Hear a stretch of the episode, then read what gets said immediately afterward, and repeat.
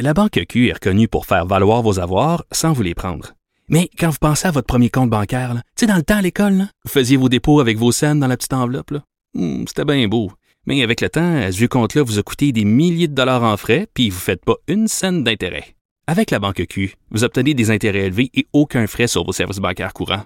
Autrement dit, ça fait pas mal plus de scènes dans votre enveloppe, ça. Banque Q. Faites valoir vos avoirs. Visitez banqueq.ca pour en savoir plus. Sophie Durocher. Entendez les dessous de sa dernière chronique. Cube Radio. On se le cachera pas, euh, l'industrie euh, de l'aviation, euh, l'industrie aérienne a été vraiment frappée de plein fouet, en plein vol, c'est le cas de le dire, par la pandémie. comment on peut remédier à ça? Et est-ce que on devrait pas nationaliser les transporteurs euh, aériens. En tout cas, c'est l'idée qui est lancée par euh, Jacob Charbonneau, qui est cofondateur et président directeur général de l'entreprise Vol en retard. C'est ce qu'il a écrit dans une lettre Faites la différence, publiée dans le Journal de Montréal, Journal de Québec. Monsieur Charbonneau, bonjour. Bonjour, Madame Durocher. Bonjour. Alors, pourquoi vous avez décidé d'écrire cette euh, lettre-là, Monsieur Charbonneau? Euh, ben évidemment, euh, c'est une, une, lettre d'opinion euh, qui a pour but de faire réfléchir bon les gens, mais aussi les, les décideurs on est en moment de crise, c'est la plus grande crise que l'industrie aérienne a connue à ce jour. Et on sait que, bon, euh, c'est la première pandémie, mais il risque d'en avoir d'autres au cours des prochaines années. Alors, le moment est peut-être opportun de regarder est-ce que le modèle actuel convient toujours ou est-ce qu'on doit s'adapter avec des modèles qui vont pouvoir prévenir ou du moins euh, se préparer aux prochaines crises. Oui, mais vous le dites, euh, et on n'aime pas ça l'entendre, mais vous avez raison de le dire, c'est certainement pas la dernière pandémie, donc il risque d'y en avoir d'autres. Est-ce que la solution, c'est de prendre un transporteur, de le nationaliser, plutôt que de mettre évidemment des, milliards dedans?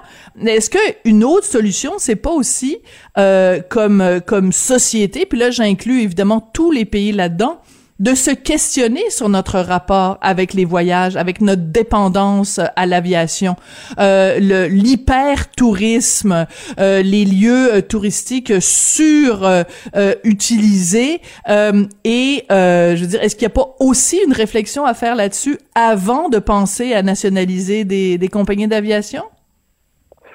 Ben, je pense que les réflexions peuvent se faire en parallèle. C'est sûr que la réalité a complètement changé. Et euh, le monde du voyage va aussi changer. Euh, quand on regarde, là, il y avait un article qui était sorti hier, Air mhm. Canada qui a eu des pertes de 4,65 milliards au cours de l'année 2020. Euh, donc, ça, c'est des pertes qui vont devoir traîner, qui vont devoir récupérer. Euh, on le sait, Transat est fragile. Euh, est-ce qu'on va finir avec un duopole au Canada, donc beaucoup moins de compétition? si c'est le cas, ces compagnies-là vont vouloir renflouer les coffres quand ça va bien aller. Donc, on peut penser que voyager dans le futur va coûter possiblement beaucoup plus cher. Donc, mhm. effectivement, si ça coûte beaucoup plus cher, ça va revoir notre euh, rapport avec le voyage et euh, à quel point les gens sont prêts à s'offrir euh, ce produit-là qui était devenu un peu comme une commodité. Là. Oui, c'est ça. C'est qu'on prenait l'avion comme on prenait l'autobus, là. Puis euh, bon, ben c'est sûr que quand as, euh, tu peux aller passer une semaine euh, à Cuba pour 800 dollars, vol et repas inclus. Ben pourquoi pourquoi se priver? Sauf que ça aussi, on a on a comme créé un monstre d'une certaine façon. Bon, revenons à votre idée que vous avez lancée dans cette lettre. Donc vous dites si la solution était de créer un transporteur canadien appartenant à l'État, est-ce que ce serait retourner en, en arrière? Et vous dites, ben, vous répondez à votre propre question, vous dites pas vraiment puisque le modèle privé actuel a démontré les limites de son fonctionnement. Donc, qu'est-ce qu'on aurait à gagner avec un transporteur euh, national, un transporteur qui appartiendrait à l'État? Ce serait quoi l'avantage? Ben, premièrement, il faut regarder. Là, on, le gouvernement a annoncé depuis plusieurs mois et on est toujours en attente sur un plan d'aide sectorielle aux transporteurs. Et là, est-ce que c'est des millions, des centaines de millions ou des milliards qui vont être investis? Sous quelle forme ça va prendre? Il y a certains pays qui ont même participé au capital action de leur entreprise. Mais on se trouve à aider un bateau qui coule, dans le sens qu'il y a déjà d'énormes pertes et ça va régler simplement la situation actuelle. Et là, si la crise perdure, il y a déjà des pays qui sont rendus à leur deuxième, troisième plan d'aide. Euh, donc, est-ce qu'on continue d'injecter dans un navire qui fonctionne plus? Ou est-ce qu'on regarde puis on dit c'est quoi le but d'aider ces compagnies-là? Est-ce que c'est de sauver l'industrie qui est un poumon économique? Est-ce que c'est de sauver des emplois? Si oui, est-ce qu'il y a d'autres façons de le faire? Parce que là, si on veut partir, si on, réfléchit puis on extrapole un petit peu, euh, il y a des appareils disponibles, il y a plusieurs lignes aériennes qui ont fait faillite, il y en a énormément sur le marché, il y a très peu de demandes. Euh, donc, on peut penser qu'il y a des bons prix.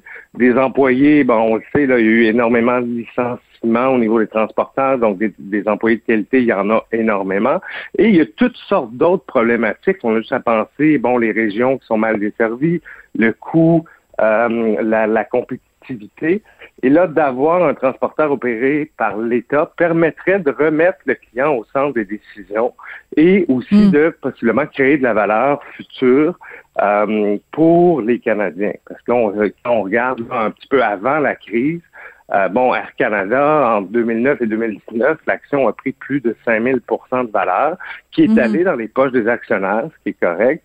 Mais est-ce qu'on, est-ce que d'une certaine façon, on privatise pas euh, les revenus, les bénéfices, au détriment hmm. de euh, assumer les pertes de façon collective? Voilà, c'est ça. Quand ça va bien, tout le monde est content de s'en mettre plein les poches, mais euh, quand ça va mal, ben on, on, se retrouve où c'est c'est c'est c'est sont les autres qui payent finalement. Ceux qui s'en sont mis plein les poches euh, sont sont tout, tout d'un coup prêts à, euh, à, à remettre cet argent-là. Vous avez dit tout à l'heure, Monsieur Charbonneau, que c'était important de remettre le client au cœur de, de des intérêts des compagnies d'aviation, des compagnies aériennes. ce qu'on a vu depuis un an, c'est pas beaucoup ça. Euh, ce qu'on a vu depuis un an, c'est des gens qui avaient énormément de difficultés à se faire euh, rembourser pour des billets qu'ils avaient euh, achetés. on n'a pas l'impression au, cours des, derniers des derniers mois que le, le client était vraiment au cœur des préoccupations des compagnies d'aviation. Êtes-vous d'accord avec moi? Je suis tout à fait d'accord. Même avant euh, la crise, alors que l'industrie aérienne était à son apogée, qu'on dégageait des milliards de bénéfices, euh, trop souvent le client était pris en otage. Trop souvent, on prend des décisions opérationnelles dans le but de faire des profits court terme. Et ça reste des entreprises des entreprises privées qui sont qui sont là pour faire des bénéfices, pour enrichir des actionnaires. Euh, mais ce modèle-là, comme, comme je le mentionne, a atteint une certaine limite où est-ce qu'on a une réalité qui est complètement changée, on a une nouvelle réalité qui risque de se répéter à travers les années. Donc, est-ce qu'on ne doit pas mettre de nouvelles choses en place pour répondre à cette nouvelle réalité-là? Ouais. Euh, quand on parle évidemment de différents problèmes qu'il y a eu avec euh, les euh, les euh, les compagnies d'aviation, il y a aussi une certaine attitude. Est-ce que les compagnies là on sort du sujet de, de nationaliser là, je vais vous amener sur d'autres d'autres choses. C'est alors que le gouvernement nous a dit très très clairement pendant des mois seulement des voyages essentiels. ben il y a quand même eu des compagnies qui ont fait de, toutes sortes de campagnes pour encourager les gens à aller euh, voyager dans le sud. Bon, on sait que maintenant il y a toute l'affaire de la, de la quarantaine et tout ça, mais avant ça, est-ce que c'était pas un manque, d'une certaine façon, un manque d'éthique ou un manque, en tout cas, de civisme euh, d'avoir fait ces campagnes-là, alors que ben il y a des gens qui meurent à pleine poche dans les hôpitaux? Ben, en fait, c'est une excellente question, mais ça reste que c'est des entreprises privées dont le but est de gagner de l'argent. Même chose pour un agent de voyage, par exemple. Lui, son gagne-pain, c'est de vendre des voyages. Alors, si les voyages sont pas interdits, qu'on laisse la porte ouverte, et qu'un client qui veut réserver un voyage et que moi, j'ai besoin de vendre un voyage pour mettre du pain et du beurre sur ma table, ben, on est, on est pris dans un dilemme éthique, mais aussi dans un dilemme de survie. Oui. Ben non, c'est ça. C'est qu'on peut pas non plus. On est dans un système capitaliste. Là, on peut pas reprocher à des gens dont c'est le, le gagne-pain de vouloir euh, gagner euh, gagner leur vie. Mais ce que je veux dire, c'est qu'il y a il y a il y a un moment donné aussi un, un, un moment où on est euh, où on a une responsabilité éthique. On a et à ce moment-là, peut-être qu'en effet, ça aurait été mieux que le gouvernement, au lieu de dire ce n'est pas recommandé, que le gouvernement dise clairement c'est interdit. Et là à ce moment-là, ça aurait été beaucoup plus clair. Donc, en fait, c'est peut-être un problème simplement de clarté du message euh, qui a été émis par le gouvernement. Ben, ça a toujours été un petit peu le cas dans, dans, le monde du transport aérien au Canada. On le sait, là, on a dû mettre en place une charte des voyageurs parce qu'il n'y avait pas de normes minimales à respecter. Et quand on laissait ça au bon vouloir des transporteurs, trop souvent, les passagers se retrouvaient floués. Et là, on a mis une charte des voyageurs, donc on a dû légiférer pour dire quelles sont les normes minimales euh, pour traiter le traitement des passagers. Là, on a dit, bon, plus de trois heures pris sur le tarmac à bord d'un mm. appareil, c'est trop. Mais si le gouvernement n'aurait pas tranché, ben là, on avait vu des neuf heures, des gens qui étaient ah, ouais. on se souvient là à Ottawa, ça avait Tout été à fait. des heures et des heures Exactement, dans des dans des conditions qui étaient médiocres. Donc là, on parle de pas d'eau, pas de nourriture, pas de chauffage, pas d'électricité, des, des toilettes qui fonctionnaient pas. Alors quand on laisse ça au bon vouloir des transporteurs qui sont des compagnies privées, on se retrouve dans des situations comme ça. Donc on doit encadrer dans tous les cas. Euh, Est-ce que la solution, c'est effectivement d'avoir un transporteur qui est opéré par le fédéral? Est-ce que c'est une solution mitoyenne? Est-ce que c'est un fonds d'indemnisation qui doit être créé pour les prochaines crises? Il y a plusieurs solutions, mais on doit réfléchir parce que le moment, est opportun euh, pour trouver des, opportunités face à ces crises-là.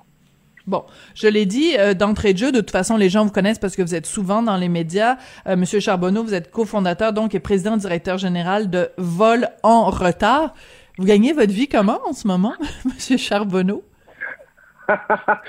ben écoutez, nous, euh, présentement, les, les, les, passagers ont besoin de nous plus que jamais. Et comme on vous l'avez mentionné, plusieurs gens sont pris avec des crédits ici au Canada, euh, veulent avoir des remboursements, savent pas vers qui se tourner, savent pas quels sont leurs recours. Donc, évidemment, il y a encore énormément de d'annulation parce qu'on continue, ou du moins là, on, a, on a ralenti un petit peu là de, de mettre des voyages disponibles, mais jusqu'à tout récemment, on mettait encore beaucoup de disponibilité. Donc, on vendait beaucoup de billets, on annulait les vols et là, les gens se retrouvaient avec des crédits voyage. Euh, donc, les gens ont besoin de nous plus que jamais. Donc, on est très sollicités en ce moment. Ah oui? Donc, euh, vous, vous, vous vous occupez de cas de, de, de, de vols annulés récemment, là, avant que justement le, gouvernement annonce que bon, euh, le, la, la, quarantaine et tout ça, parce que ça, ça a dû quand même tempérer euh, la quantité de gens qui, qui souhaitaient partir, parce que le retour quand même est assez raide, là. Le 2000 dollars pour rester trois jours à l'hôtel, ça a dû quand même décourager des gens. Oui, c'est très dissuasif euh, en termes de mesures, puis ce qui est correct, on sait aussi que les, transporteurs canadiens ont arrêté de vendre euh, des voyages jusqu'à la fin avril euh, pour les Caraïbes et le Mexique. Donc, évidemment, ça réduit. Par contre, on a encore beaucoup de, clients qui soit ont vu leur vol annulé, là, veulent être remboursés ou ont d'autres vols, donc vers l'Europe, vers les États-Unis. D'accord. Et comment ça fonctionne? Excusez-moi, une question nounoun, mais vous faites votre modèle d'affaires, c'est quoi? Vous euh, vous vous prenez une cote sur le remboursement que les gens arrivent à, obtenir? Comment euh, comment vous arrivez justement à, faire un modèle d'affaires avec ça? Oui, ben notre modèle d'affaires, c'est un modèle sans risque. Donc, effectivement, nous, euh, on prend les dossiers sans frais pour le client direct et puis on garde 25% des montants qu'on obtient, puis le client obtient la différence. Bon, ben c'est super. Ben, vous donnez quasiment envie de faire annuler annuler son voyage. Non, je rigole, mais ça doit. Dans, dans certains cas, c'est des gens qui ont économisé, euh, qui ont mis toutes leurs économies. Donc, c'est, c'est, c'est, ce sont des drames aussi qui se jouent là. Des gens qui, par exemple, j'imagine des gens qui veulent, qui ont besoin d'aller euh, en Europe ou en Asie ou en Afrique, peu importe. Euh, et c'est pas un voyage d'agrément là. C'est pas des petites vacances. Ils ont besoin d'aller voir des membres de leur famille. Donc, quand le vol est annulé euh, et qu'on leur propose simplement un, un, un, crédit voyage, ça le fait pas là ça passe pas, là. Non, exactement. Pour plusieurs, ça reste un service essentiel pour des entreprises, pour des gens, pour de la famille. Donc, c'est pas toujours du loisir. Et la plupart des gens ne savent pas non plus que dans plusieurs situations, ils ont aussi droit à une indemnisation en plus du remboursement. Euh, ah, oui? C'est pour ça que c'est important de bien connaître ses droits et de savoir quels sont les recours auxquels on a le droit. Parce que non seulement si les gens n'obtiennent pas leur remboursement, mais n'obtiennent pas leur indemnisation non plus, mais là, ils sont floués deux fois. Donc, une indemnisation en plus du remboursement de son billet, c'est super euh, important. Ben écoutez, j'encourage tout le monde à aller lire votre lettre euh, Faites la différence donc sur le site du Journal de Montréal, Journal de Québec. C'est important de brasser des idées, de voir comment on va se sortir justement de cette crise-là euh, avec le monde de l'aviation. Monsieur Charbonneau, vous êtes cofondateur et président directeur général de l'entreprise Volantar. Merci beaucoup d'être venu nous parler aujourd'hui. Je vous en prie.